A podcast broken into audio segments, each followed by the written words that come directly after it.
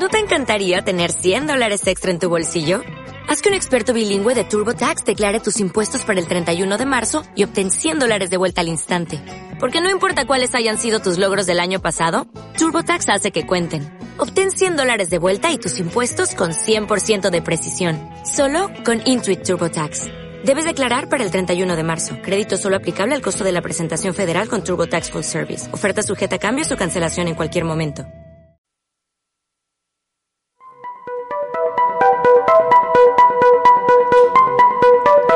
Muy buenos días, estimados oyentes. Les damos la bienvenida a esto que se llama Debates Instel, que lo emitimos a través de Instel Radio. Hoy con un tema que siempre es controversial y que nunca logra poner ningún sector de acuerdo. Es un tema además polémico.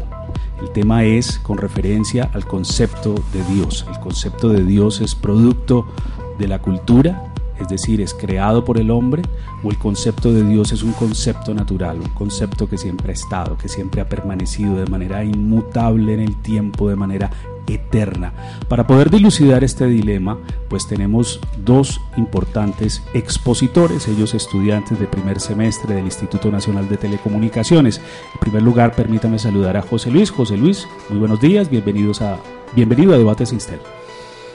Eh, gracias, profe, hombre. Eh, muy agradecido por, por la invitación y aprovechar ahorita pues para exponer un poquito todas las ideas acerca de Ya tendrás oportunidad de exponernos tu argumentación. Y por el otro lado pues tenemos a Daniel. Daniel, bienvenido. Buenos días, Jorge Fernando. Un saludo, Jorge, sí, Jorge Fernando. Un saludo a todos mis compañeros y gracias por abrirnos los micrófonos el día de hoy. Bueno, yo espero que este debate no se convierta en una película de Quentin Tarantino y que se haga el debate con suficiente altura, con suficiente argumentación. Entonces vamos a comenzar, ¿les parece? Entremos en materia de una buena vez. Eh, Dios es cultural, Dios es natural. Pues José Luis sostiene con mucha convicción de que Dios es un concepto natural y ya mismo nos va a explicar por qué. Bueno, eh, podemos hablar acerca de que Dios es un concepto o es un es una idea, eh, una realidad natural, gracias. Eh, ya que yo lo asemejo como lo que nosotros conocemos como el aire. Nosotros el aire no lo podemos ver, ¿cierto que no? Pero el aire lo podemos sentir, ¿cierto? Sabemos que está ahí, no lo vemos, pero lo percibimos, lo podemos sentir. Asimismo, es, es Dios cuando uno conoce acerca de Dios, uno se da cuenta que Él existe porque Él se da a sentir a nosotros. No lo vemos, pero sabemos que Él está ahí porque se hace sentir. ¿De qué manera se hace sentir? Eh, se enseña a través de las escrituras de la Biblia de que la manera en la que nosotros podemos eh, tener algún tipo de comunicación o eh, interacción con Él es acerca de la oración. La oración es el medio por el cual nosotros podemos eh, hablar con Él. Así como en ese momento estamos hablando nosotros, con Él se presta para hablar de la misma manera. Él se presta para que sea un amigo, un padre, un compañero. Así mismo a través de la oración Él se hace sentir. También aguanta tu artillería. Vamos a escuchar ahora ah, okay, el, la respuesta que nos va a dar Daniel de por qué él considera que el concepto de Dios es cultural. Bueno, justamente deberíamos comenzar, yo creo, por describir qué es lo que entendemos por Dios, porque como para tener una luz hacia dónde vamos con este debate, porque para muchas personas Dios puede significar muchas cosas.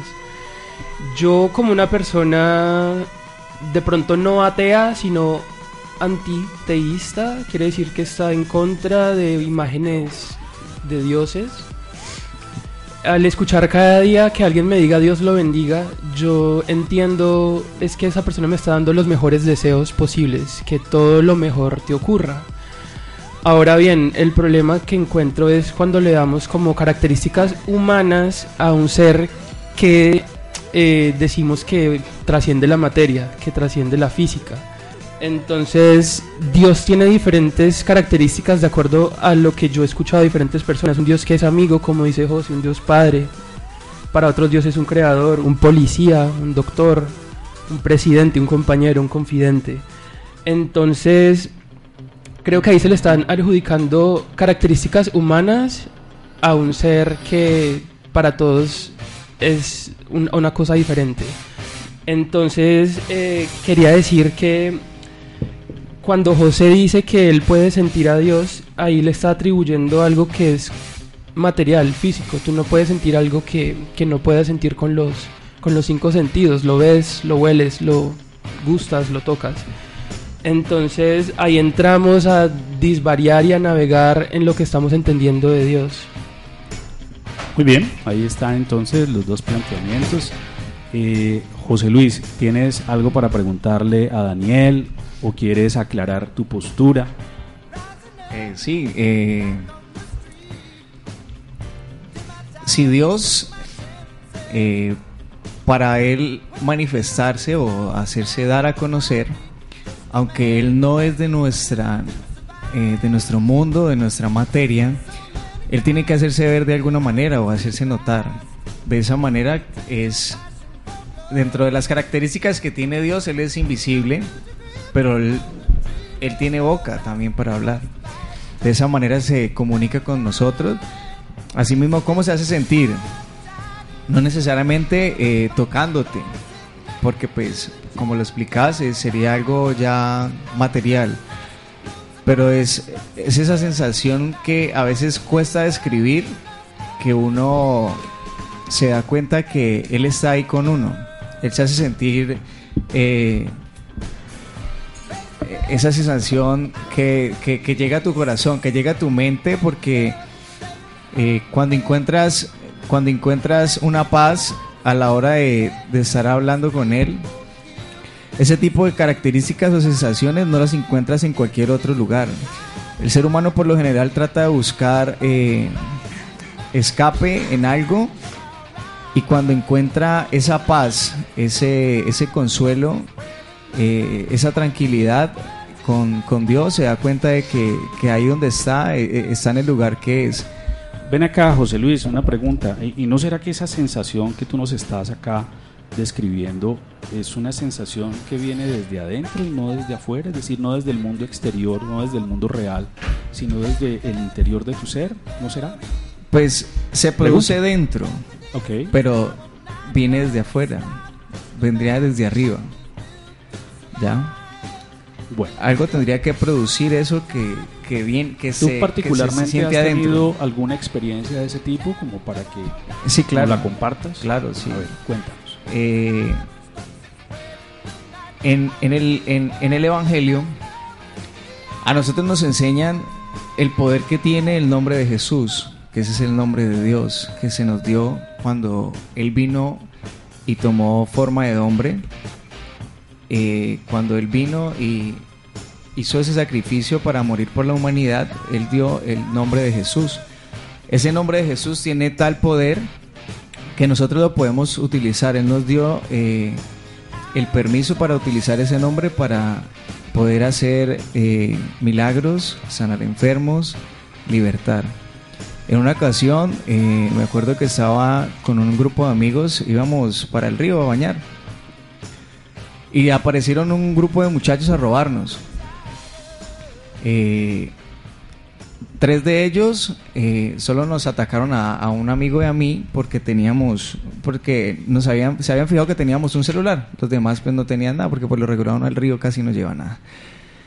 Entonces ellos se tiraron a, a forcejear a quitarnos los celulares. Entonces pues eh, empezamos como a, a, a no dejarnos quitar el celular. En ese momento eh, sentí un fuego, sentí algo, una sensación en mi boca para decirle a esa persona que, que se alejara y que no lo hiciera más. Lo que yo hice fue que recordé ese poder que, que se me había permitido y yo le invoqué el nombre de Jesús con tal autoridad y con tal seguridad que esa persona quedó estática, quedó quieta. Todos los cinco amigos que venían atrás también quedó quieto. O sea, el, panorama en ese momento quedó estático. Las personas que estaban ahí tratando de robarnos, inclusive uno de los de atrás estaba sacando un revólver hechizo y no lo pudo sacar. Yo recuerdo que uno de los de atrás le decía, pégaselo, pégale el tiro, pégale el tiro, ¿por qué no lo sacas? y yo le invocaba el nombre de Jesús a la persona. Yo le decía, en el nombre de Jesús te detenés. En el nombre de Jesús se van de aquí. Y esa persona, por más de que intentaba sacarlo, no pudo sacarlo. Al final ellos deshicieron, nosotros, eh, dentro de los que habían, había un conocido dentro con los otros amigos y uno de ellos le dijo, no, no, déjalos sanos, que ellos son conocidos. Y se fueron. Para mí eso fue una experiencia que marcó mi vida porque me di cuenta que lo que me enseñaron, lo que aprendí y lo que creo, lo pude experimentar y Dios no me dejó avergonzado. A cualquier otra persona, una de dos. Le pegan un tiro, una puñalada y salen y se van. En mi ocasión, Dios estuvo de mi lado y permitió salvarme, cuidarme de esa ocasión, de ese peligro. Bueno, muy interesante experiencia la que nos has compartido, ¿no? Bueno, Daniel, ¿qué le podemos eh, preguntar a José Luis o qué tienes para cuestionarle o aclarar respecto a tu postura? Justamente es en estos casos en los que entro yo como en conflicto interior porque ¿qué Dios es este que escoge a quién ayudar y a quién no? Habiendo tantos necesitados. Ya selectivo. Sí, entonces él selecciona a quién premiar y a quién castigar. En ese sentido, mm, bueno, la excusa, yo creo que el argumento de la iglesia siempre ha sido Dios actúa de maneras inexplicables. Entonces, ahí yo entro en el conflicto de que hay mucha gente con muchas necesidades. De pronto lo más grave no es que te roben un celular, sino que estés en el África muriéndote de hambre, con el agua lejos, con cero recursos, pero viene Dios solamente a salvarte tu celular y no a otra gente que está en más necesidad. Entonces cuando se le atribuye a Dios que es justo, yo digo, bueno, pero solo funciona en algunos casos y en otros quedamos a la intemperie. Entonces, en, dentro de esas características, características de Dios como un protector, como un policía, em, ahí ya entra como a flaquear ese Dios, el poder, porque como tú dijiste, a cualquier otra persona pudieron haberle, haber, haberle dado el tiro, entonces, ¿quién es este Dios que escoge a quién premiar? Y bueno, con toda esa corrupción que hay, con todo, estamos, la Amazonía se está quemando, entonces no sé dónde está el poder de Dios en casos como estos. Y si tú no hubieras abierto la boca, pues nada hubiera pasado. Entonces, hasta cierto punto, tú ejerciste un poder de la voz que salió de dentro de ti. Ahora bien. Bueno, Daniel, eh, quiero interrumpirte. Entonces, ¿a qué le atribuyes tú la efectividad de esa invocación que hizo José Luis? Porque como pudo haber dicho Jesús, pudo haber dicho Mahoma, o pudo haber dicho Buda, o pudo haber dicho Krishna. Exactamente, mira, una, una de las... Ok, listo, entonces como pensamos la existencia, y la existencia humana al parecer es súper difícil que tú tienes que estar de rodillas implorándole a un Dios que te ayude. A mí me parece que es deplorable esta situación. ¿Por qué? Porque si tú miras el resto de los animales, pues tienen el alimento, la piel para cubrirse, el techo, y tienen todas sus necesidades básicas que el planeta mismo la cubre. Pero entonces nosotros tenemos que recurrir a rogarle a algo más allá. Entonces lo que yo quería decir era, simplemente estamos en un universo, en un mundo en el que cosas buenas y malas ocurren y no veo el espacio para que haya alguien decidiendo a quién le ocurre lo bueno y lo malo. Mm, considero inconcebible un mundo o una existencia en la que todo sea malo, en la que todo esté para lo peor, todos se van a enfermar, a todos los van a robar, todos van a... Entonces, a alguien le tiene que ir bien y no necesariamente necesita la ayuda de un Dios. Simplemente la vida da para ambas cosas. Unos tienen salud, otros están ahorita convalecientes y padeciendo. Entonces creo que esta imagen de, del Dios que te ayuda es como injusta también. Muy bien. Bueno, yo creo que ya más o menos estas primeras posiciones están claramente establecidas. José Luis, Daniel, José Luis refiere una experiencia personal que seguramente le afianza en su creencia de un Dios natural, un Dios que todo lo puede, un Dios que todo lo sabe, un Dios que está en todas partes. Y Daniel, muy escéptico, pues plantea que no deja de ser bastante mm, particular la manera en que cada uno entiende ese concepto de Dios. Yo quiero ahora escuchar a las personas que están presentes aquí en el estudio, aquí en la cabina de Instel Radio. Entonces yo los invito muy amablemente a que los que quieran, cuando quieran y como quieran, participen de este debate. Entonces ya tenemos por acá la primera mano que se alza, que es la de Valentina.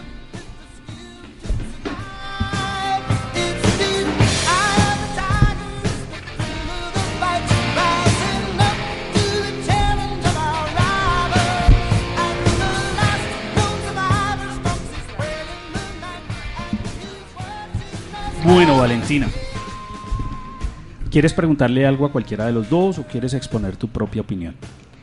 Hola, buenos días. Hola, buenos días, Valentina. Principalmente quiero dar un texto que ha marcado mi vida, entonces como para que vayamos cogiendo todo el hilo. En realidad es importante, es emocionante descubrir que no somos seres limitados, sino hijos de lo milagroso.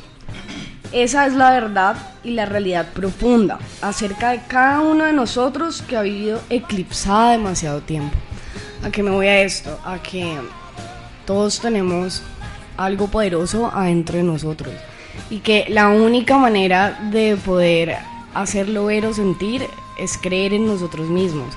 Entonces cuando hablamos de eso es que, y que si hablamos de, de que estamos eclipsados, es que nos estigmatizan con una idea que deberíamos de tener, como ponernos unos dos, es como si, como, ¿cómo se dice? Los... Lo que le ponen a los caballos. Ajá. Eso se llaman frenos. Eh, ok, dos, como ponernos dos frenos para solo ver una sola cosa y seguir un mismo orden, todo lo mismo.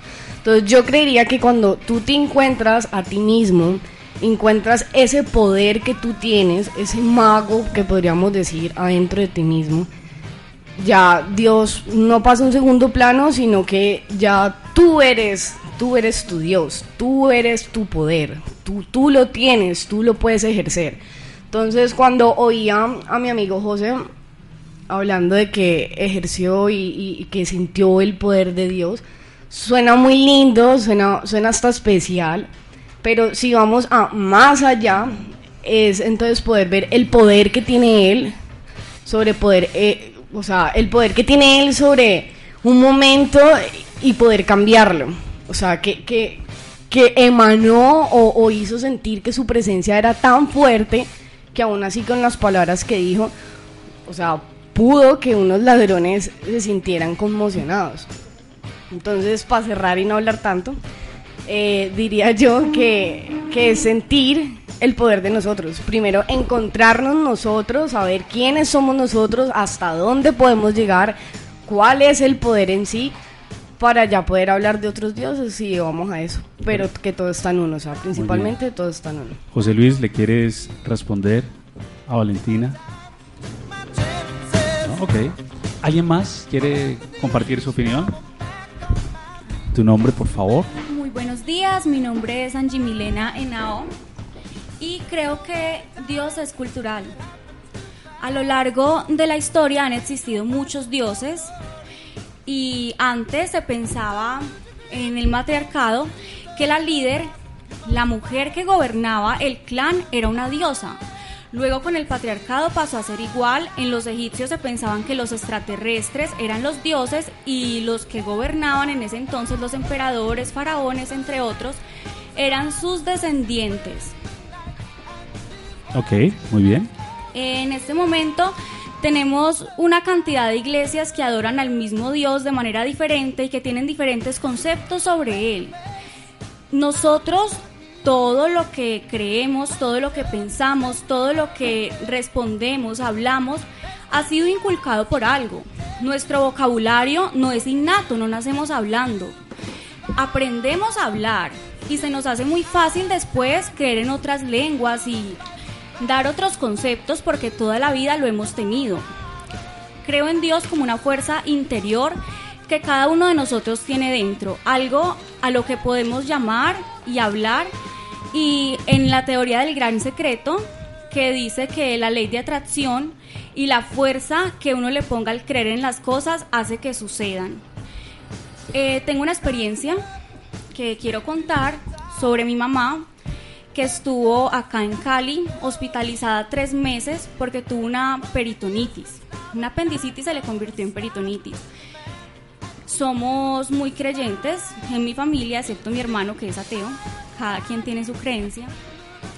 Resulta que de tanto rezar, porque mi mamá prácticamente se iba a morir, estaba en las últimas, cuando la iban a abrir para hacerle la cirugía, porque supuestamente ya tenía todos sus desechos por fuera, un plastrón, que es una masa como una bolsita, recogió todos los desechos ahí adentro y no tuvieron que hacerle ningún tipo de cirugía. Cuando la fueron a medicar, ella estaba completamente sana y volvió a trabajar y a su casa después de tres meses hospitalizada, donde no habían podido hacer absolutamente nada con ella. Esa fuerza interior es Dios. Y yo creo que cada que uno lo necesite, lo puede llamar porque está ahí adentro todo lo que creamos que va a suceder con nuestra fuerza y con toda la actitud que le pongamos y todo el empeño, va a suceder porque somos grandes y somos poderosos y aparte de cuerpo físico, somos alma y somos espíritu.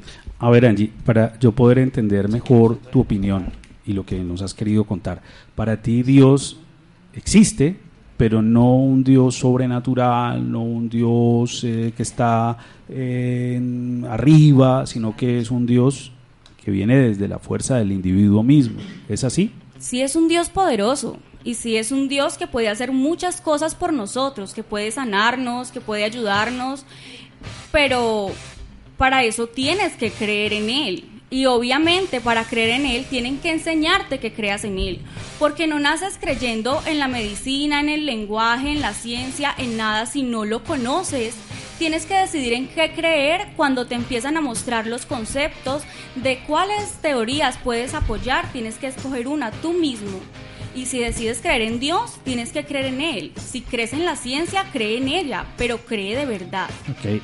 Daniel, ¿alguna opinión sobre lo que nos ha dicho Angie Milena? Sí, señor. Es justamente, yo creo, la, la condición humana, nuestra condición de seres humanos que tenemos que enfrentar la muerte, que nos lleva también a, a pensar en un Dios.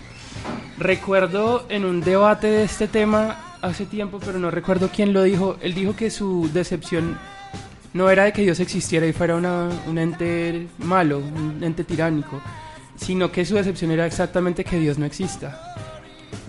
Eso me remite a una frase anterior de Voltaire que dice que si Dios no existiera habría que inventarlo. Y es precisamente esa posición la apoyo. Creo que eh, justamente estaba revisando esta mañana al contrato social de Jean-Jacques Rousseau, de Juan Jacobo Rousseau, en el que dice que se necesita una larga alteración de sentimientos y de ideas para poder resolverse a reconocer por Señor a su semejante. Eso quiere decir que como estamos viendo en sociedad, somos incapaces de creer que mi vecino va a ser alguien más especial, más poderoso que yo. Entonces tenemos que crear una imagen de algo más allá que nosotros, más, más grande, que trascienda la materia. Entonces, en cuanto a esta componente que tenemos que es nuestro imaginario, creo que es natural que al reconocer que somos seres que vamos a morir, tratemos de darle una interpretación diferente a la vida, de pronto que nos llene más de esperanza cuando estamos enfrentando este silencio ensordecedor del universo, que no nos explica nada. José Luis, ¿algo que quieras agregar? Bueno, pues eh, algo de lo que hablaba ahorita Angie acerca de que hay muchas religiones y de pronto es uno de los temas donde muchas personas que no creen en Dios se pegan. Eh, yo le preguntaba ahorita a Daniel inclusive que por qué había escogido Instel, habiendo muchas otras universidades donde también enseñan comunicación. Él me dio algunas opiniones acerca del por qué y el por qué todavía está aquí. Asimismo pasa cuando uno quiere buscar de Dios. Hay muchas religiones. Yo no te puedo asegurar, no, anda a tal, no. Uno tiene que tener la experiencia o tiene que ir realmente donde uno se sienta cómodo, donde uno se sienta que no, aquí yo me siento bien porque por lo general a las, a las iglesias se les juzga, se les critica porque roban dinero, porque engañan a la gente, por eso, por lo otro, ¿por qué? Por la pederastia, en el caso de la iglesia católica, por ejemplo. Eh, entonces, eh, muchas personas mm, deciden no... Eh, asistir, digámoslo así, a algún tipo de religión o alguna Es decir, iglesia. que la religión finalmente es como cuando voy al sastre y busco algo a mi medida, es decir, que me sienta yo cómodo. Sí. Luego no podríamos hablar de un Dios universal, sino que más bien un Dios adaptado a mis necesidades. No, a las necesidades no. Sino que, ¿qué pasa? O a mis expectativas, No. o a mis problemas. Porque es que si tú Porque es lo que buscas- has dicho, ¿no? No, no. Es decir, él vio una serie de alternativas para estudiar comunicación y encontró que Instel era la que más se ajustaba, bien sea por el horario, por el pensum, por eh, el valor de la matrícula, etcétera. Y me voy para Instel. Sí, sino que trato de darte el ejemplo. Por eso, trabajemos dentro del mismo ejemplo. Ajá, por eso. Trato de darte el ejemplo porque tristemente hay muchas religiones que hacen eso. Roban a las personas, las engañan, las ilusionan, ¿ya? Ok. Pero uno como ser humano, con sus cinco sentidos, se puede dar cuenta de eso. Cuando uno va a un lugar así, uno se da cuenta cómo es el trato, cómo es la gente, cuál es el propósito. Entonces yo creo que cualquiera de los que estamos aquí, si va a un lugar como esos y ve ese tipo de cosas, no creo que se quede. ¿Cierto que no? Pero sin embargo tiene seguidores y tiene... Ah, claro que sí. ¿Por qué? Porque es que son personas que saben engañar a la gente. ¿Y qué pasa? El ser humano tiene la necesidad de creer. El ser humano tenemos la necesidad de creer en algo. Así como lo decía, de pronto cada uno cree que yo creo en mí mismo, el otro dice que cree en, eh, en la energía o cree en eso, en lo otro, ¿ya? Pero cuando nos vamos al punto de que realmente, si en lo que tú crees fue lo que creó lo que hoy existe, si tiene valor a lo que crees. Porque si tú dices que yo creo en mí mismo, pero tú mismo no creaste lo que hoy existe, tú no tienes ese valor para que creas en ti acerca como ese, ese creer absoluto de algo, ¿ya?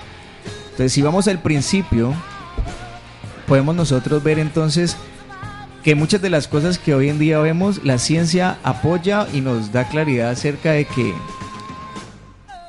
digamos que no, no se llame Dios, pero hay un ser, hay un ser poderoso, el cual creó todo, ¿ya? Para que de pronto no, no, es que, que Dios, que no sé qué. Hay un ser, hay un ser, la misma ciencia lo dice y te puedo dar un ejemplo acerca de las características que habla acerca de las leyes de la naturaleza. Y me dice que son inmateriales, o sea que eh, aplican o están presentes en todas partes eh, y, todo, y en todos lados. Eh, son omnipresentes o eternas, ejercen poderes sobre la naturaleza, o sea que son poderosas, son invisibles, inmutables, o sea que no cambian, son infalibles porque no fallan. Y todas esas características también nosotros las encontramos en Dios. Todos estos atributos también los tiene Dios. Entonces, ¿cómo podemos llegar a decir que las leyes de la naturaleza se forman o, sus características son estas, pero no le podemos dar esas características a un ser por encima de nosotros? Mm, bueno, mm, no, no quiero entrar a cuestionar, eso debería de hacerlo Daniel. Yo quisiera porque yo voy a mantener mi imparcialidad en esto, pero sí te sugiero que revises esas leyes que tú manifiestas son de la ciencia, porque son exactamente todo lo contrario. Son materiales, son mutables permanentemente, eh, son falibles. Es decir, cada uno de los puntos que me has expuesto son precisamente las características que la ciencia, hablo de científicos serios, le atribuyen a las leyes de la naturaleza. Vale la pena que revises eso. Daniel. Hay. Mire, estamos haciendo un ejercicio que es dialogar y tratar de comparar ideas como animales, porque somos animales, pero que podemos hablar. Yo te cuento mi historia y tú me cuentas la tuya. Entonces entramos en un problema gravísimo que es el lenguaje y tratar de am, describir o entender esta realidad a través del lenguaje. De lo que acabas de decir no hay nada científico, nada cero, cero, cero científico. Como dice el profesor, porque justamente las leyes de la naturaleza son materiales, son físicas, son de esta materia, de estos átomos que componen cada cosa. Entonces entramos en un problema grave con dos preguntas que tenemos montados en nuestro, en nuestro cerebro. La primera, que es el por qué, que es la pregunta más difícil para todo. Es, yo creo a veces es una pregunta que no debería hacerse, no hay un por qué para nada, pero hay una pregunta que sí nos sirve y es cómo. Entonces, creo que cuando tratamos de decir por qué estamos aquí, por qué Dios es así, por qué Dios no me quiere, o por qué hay un planeta, por qué hay montañas, eso se nos escapa a todos, o sea, no tenemos el entendimiento para llegar, yo creo, lejanamente a entender esto que nos está pasando, pero somos lo suficientemente listos como para entender cómo vamos a sobrevivir y a estar acá y relacionarlos los unos a los otros. Entonces, cuando hablamos de un Dios que trasciende la materia, yo lo veo como algo innecesario cuando tenemos aquí un planeta con sistemas eh, eh, de biodiversidad, de cadenas alimenticias y cuando nuestro deber es simplemente como subsistir, sobrevivir y reproducirnos. Entonces, el, el Dios yo creo que pertenece a una pregunta que de pronto no, no nos vamos a quedar dando como persiguiendo la cola, como los perros. Mientras que el cómo, ahí entra mi parte, y es de que tenemos que mirar al frente de la realidad y mirar que lo que estamos tratando es de construir una civilización, de no matarnos los unos a los otros, de no estallar una bomba y despedazarnos.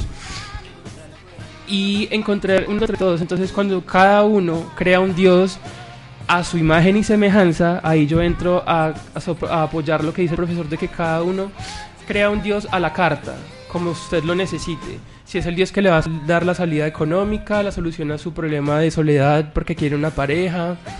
Ahí entra, de acuerdo, estoy con el profesor, en que cada persona lo crea a su medida. Por ejemplo, yo puedo ser una persona que tiene todos los recursos o todas las necesidades económicas cubiertas, entonces mi Dios de pronto no es el del dinero, sino un Dios que me da otras cosas, no sé, Em, entonces, sí, estamos aquí montando una civilización, tratando de producir menos guerras, el, Dios no nos soluciona nada.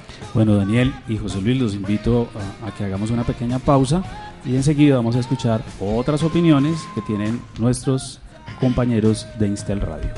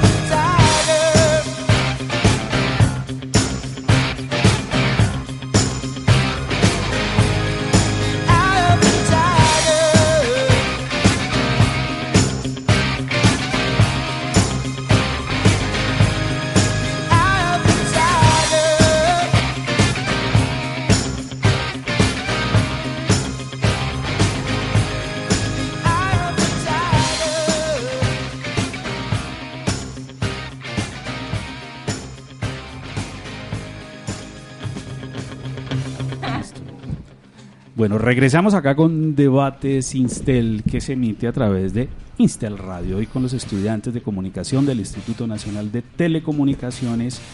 Y estamos con este tema bastante controversial que es Dios, concepto cultural o Dios, concepto natural. Ya hemos escuchado a quienes defienden una y otra tesis, pero vamos a escuchar la opinión de los demás estudiantes. ¿Les parece? Entonces ya hemos escuchado a Valentina, ya hemos escuchado a Angie Milena, escuchemos otras voces, voces nuevas, voces frescas.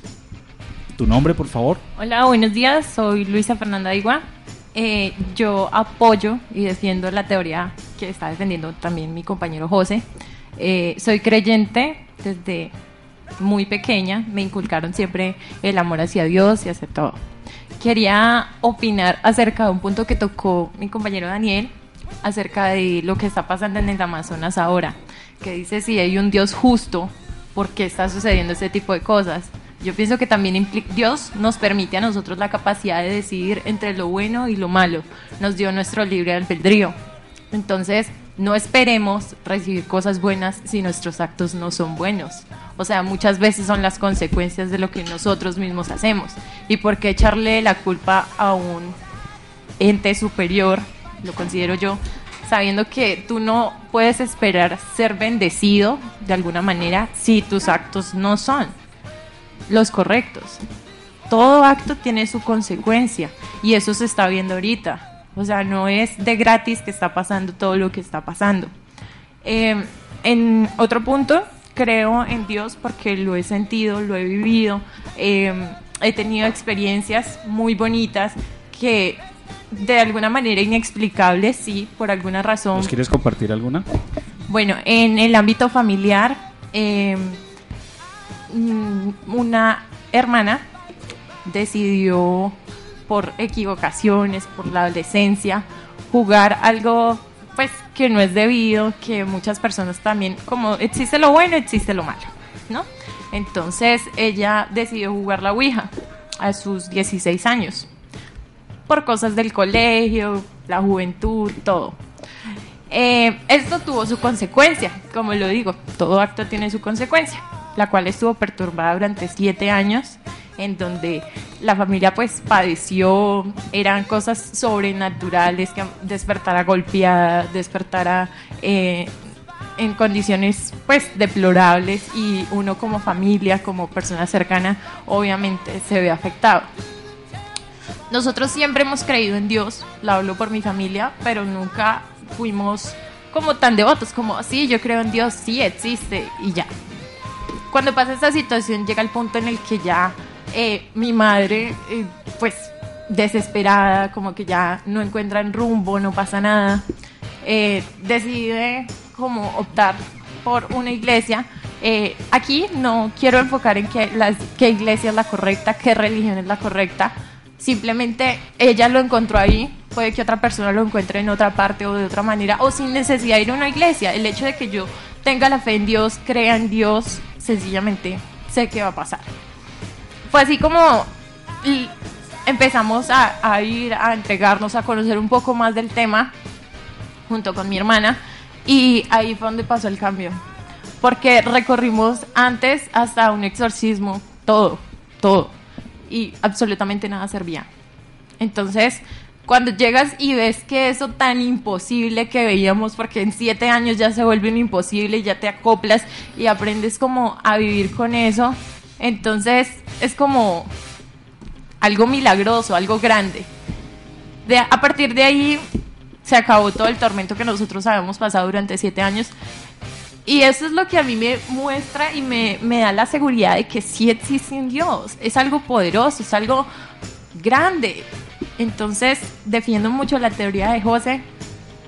Claro, respeto totalmente a las personas que piensan lo contrario, pero a nivel personal lo voy a defender porque me pasó, lo viví y siento que es algo que, sí, inexplicable tal vez, pero pues esa, esa incógnita que tengo pues siempre ha sido resuelta como por un Dios vivo y de poder. Perfecto, muy bien. Vamos a escuchar otra voz. Eh, hasta ahora no hemos escuchado ningún caballero aparte de José Luis y de Daniel. Buenos días, mi nombre es Javier García. Eh, yo pienso que Dios es totalmente cultural. Los seres humanos no nacemos creyendo en X o Y Dios, eh, cualquiera de los más de, más de mil dioses que hay. Nos lo inculcan a medida que vamos creciendo y a esa misma medida que vamos creciendo nosotros decidimos si mantenemos, cambiamos o dejamos esa creencia. ¿cierto? Porque para mí Dios no existe, yo soy agnóstico o ateo, como le quieran decir. Es diferente, ¿no? no sí, es, es diferente. Yo soy agnóstico, porque para mí Dios no existe. Dios, para ser Dios, debe ser perfecto. Y, una, y un ser perfecto solo puede tener una creación perfecta. La creación de los la creación de Dios no es para nada perfecta. Si no, no existiría. Si no, no sería. Eh, perdón. Como no somos perfectos, entonces Él no es perfecto por ende no es Dios. O si no, porque las personas venimos, vienen, perdón, al mundo con malformidades o hay enfermedades terminales. Otra cosa, eh, la maldad. Si Dios es todopoderoso, no debería existir maldad. ¿Cierto? Eh, lo que decía ahora Daniel, Yo estoy totalmente de acuerdo porque Dios solo es bueno en algunos casos y no en todos. Hay un tema de la creación del bien.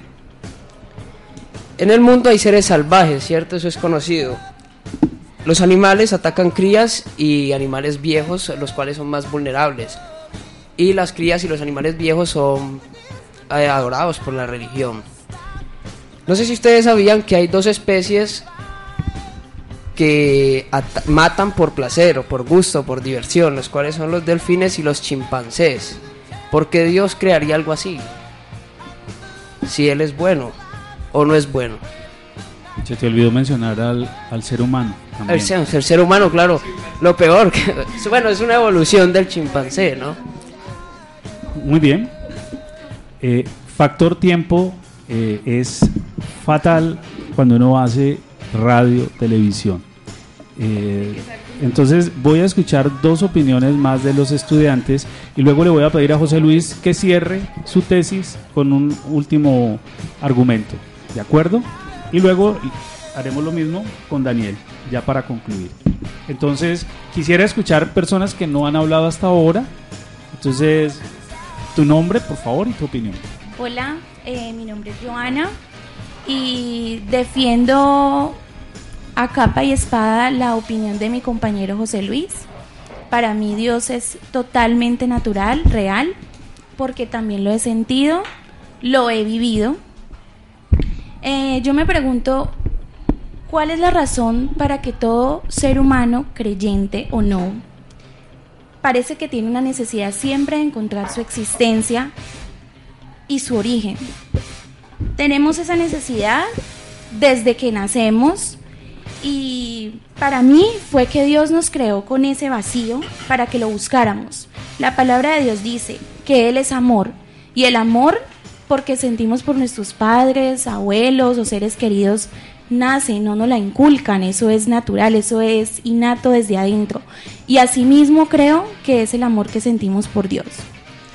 También pienso que toda creación del mundo ha sido el producto del ingenio de alguien. Los carros, los aviones, todo ha sido por un genio. Y ha tenido, se asocia con su creador. Por lo tanto, tiene sentido pensar que todo ser, que el ser supremo y todopoderoso es el creador de este mundo tan perfecto, porque para mí es perfecto que nosotros los seres humanos seamos los que los encargados de destruirlo por nuestros actos eh, pero si vemos el mar, vemos el cielo, la luz, el sol, eh, todo eso para mí es, es algo que, ¿quién, o sea, me cuestiono mucho, ¿quién puede hacer algo así que nos proteja a nosotros, tanto cuando llueve, que nos podemos, que está el sol, que está el calor, todo eso? Eso es algo tan bonito que solamente un ser supremo e inteligente puede llegar a hacer algo así tan perfecto. Que nosotros somos imperfectos es diferente porque nosotros nos encargamos de hacer ese daño con la naturaleza y destruir lo que Dios nos dio. Pero nosotros nos vemos que nosotros tenemos un corazón, eh, tenemos las venas, tenemos todo nuestro cuerpo y cada cosa que nosotros tenemos tiene un sentido los ojos para ver, o sea, eso quién lo pudo hacer sino un ser tan perfecto como Dios. Muy bien, eh, Joana, vamos a escuchar una voz masculina que han estado un poco ausentes, salvo por José Luis y por Daniel. William. Eh, ok, muy buenos días a todos. Eh, en mi caso, se podría decir que yo soy en un 50-50. Eh, desde muy niño eh, en mi familia siempre eh, ha, ¿cómo se diría? Mm, mandado, por decirlo así, el catolicismo hasta cierta edad. Yo de hecho estaba en comunidades, ciertas cosas que me han entrado un poco más a la religión, pero últimamente digamos que he estado haciéndome como unos cuestionamientos en lo cual eh, también me pone un poco en duda en cuanto a si Dios es una realidad cultural o natural. Yo me basaría un poco más porque es cultural. Por un claro ejemplo es las religiones, ¿cierto? Eh, el concepto de cultura sería algo muy literal en este caso porque, eh, por ejemplo, en, en el oriente del mundo podemos encontrar el budismo, en el occidente, si no estoy mal, eh, el islam, ese tipo de religiones, lo También cual... en el oriente, ¿no? Sí, ah bueno, eso sí no lo sabía. Eh, entonces, es algo, algo, por decirlo así, globalizado, ¿cierto? Que en todos lados puede haber un mismo Dios, pero cada uno a su concepto. Eh, hubo algo que me llamó la atención que dijo Luisa eh, acerca de lo del Amazonas, donde ella decía que por qué echarle la culpa a Dios, algo así. Pero también algo fluyó en mí diciendo que por qué entonces agradecerle cuando pasan cosas buenas. ¿Sí me entiendes? O sea, solamente se puede criticar el por qué echarle la culpa, pero no criticar el por qué solo cuando solo solo se le agradece cuando suceden ese tipo de cosas. Entonces, pues digamos que ese es mi punto. A veces también me cuestiono a mí mismo porque eh, de hecho con ese tipo de cosas aprendo un poco de una cosa y otro del otro lado. Muy bien, William, muchas gracias. Y ya para concluir este debate, entonces vamos a escuchar la argumentación final de José Luis y luego Daniel. Eh, bueno, sí, así rápidamente, eh, algo de lo que todos han dicho. Eh, sí, tristemente el ser humano siempre quiere echar la culpa a alguien y se olvida que muchas veces o en su mayoría somos nosotros los culpables de casi todo lo que sucede. Cuando se refieren a muertes, eh, guerras, enfermedades, eh, tenemos que buscar el porqué o el inicio de dónde surgió cada una de estas cosas. ¿ya? Eh, un ejemplo, si si en mi vida yo me cuido mi alimentación, si hago deporte, eh, seguramente voy a tener un largo periodo de vida muy sanamente, en donde una enfermedad eh, terminal o, muy difícil se va a alcanzar a, a ver, teniendo en cuenta también de que eh, nosotros en nuestro organismo tenemos pues las enfermedades ahí, solo que las nosotros somos los que ayudamos a que se desarrollen con el tiempo. Entonces somos causantes de que si alguna enfermedad se nos desarrolla o no es culpa de nosotros, debemos cuidarnos a nosotros mismos. El tema de las guerras y muertes, asesinatos, eh, no podemos echarle la culpa a Dios de algo que somos nosotros los seres humanos en nuestro egoísmo, en nuestro eh, abuso de poder, que queremos pasar por encima de los demás, tomamos ese, ese cierto tipo de acciones para así lograrlo. Entonces no podemos echar la culpa a Dios de algo que son acciones de nosotros. Eh, también eh, eh, podemos hablar acerca de que para que para que reflexionemos y pensemos un poquito acerca de lo que decía ahorita Joana. ¿Cómo es posible que nosotros, seres tan extraordinariamente formados, un universo tan perfectamente calculado dentro de todas las medidas, leía yo que la Tierra está exactamente en la posición del Sol y de la Luna. Si hubiera estado un poquito más cerca del Sol, nos quemaríamos. Si estaría un poquito más cerca o más lejos, perdón, nos moriríamos de frío. Entonces todo está totalmente estructurado de una manera tan perfecta que no puede ser algo casual, que no puede ser algo que se dio simplemente porque sí. ¿ya? Al mismo tiempo nosotros los seres humanos, nosotros los seres humanos tenemos algo que se llama ADN. El ADN, como se ha venido estudiando hasta ahora, es algo tan perfecto y tan estructurado que es único en cada uno, tiene unas cualidades específicas y es imposible que se haya formado de la nada. Es imposible que eso se haya dado así simplemente eh, porque sí.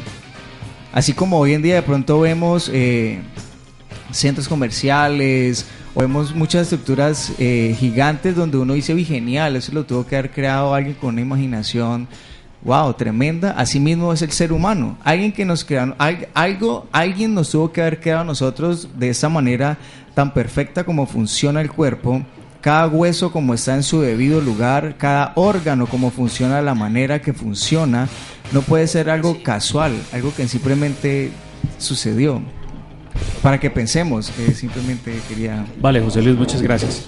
Es decir, eh, el, el mundo, el universo, eh, el, el mismo ser humano, la naturaleza, eh, funcionan de una manera tan perfecta que solo es posible si hay una inteligencia superior que haya podido concebir eso. Es lo que los masones llaman el arquitecto universal. Muy bien, Daniel, cerremos entonces tu tesis con un argumento final. Vanitas, vanitatum e omnia vanitas.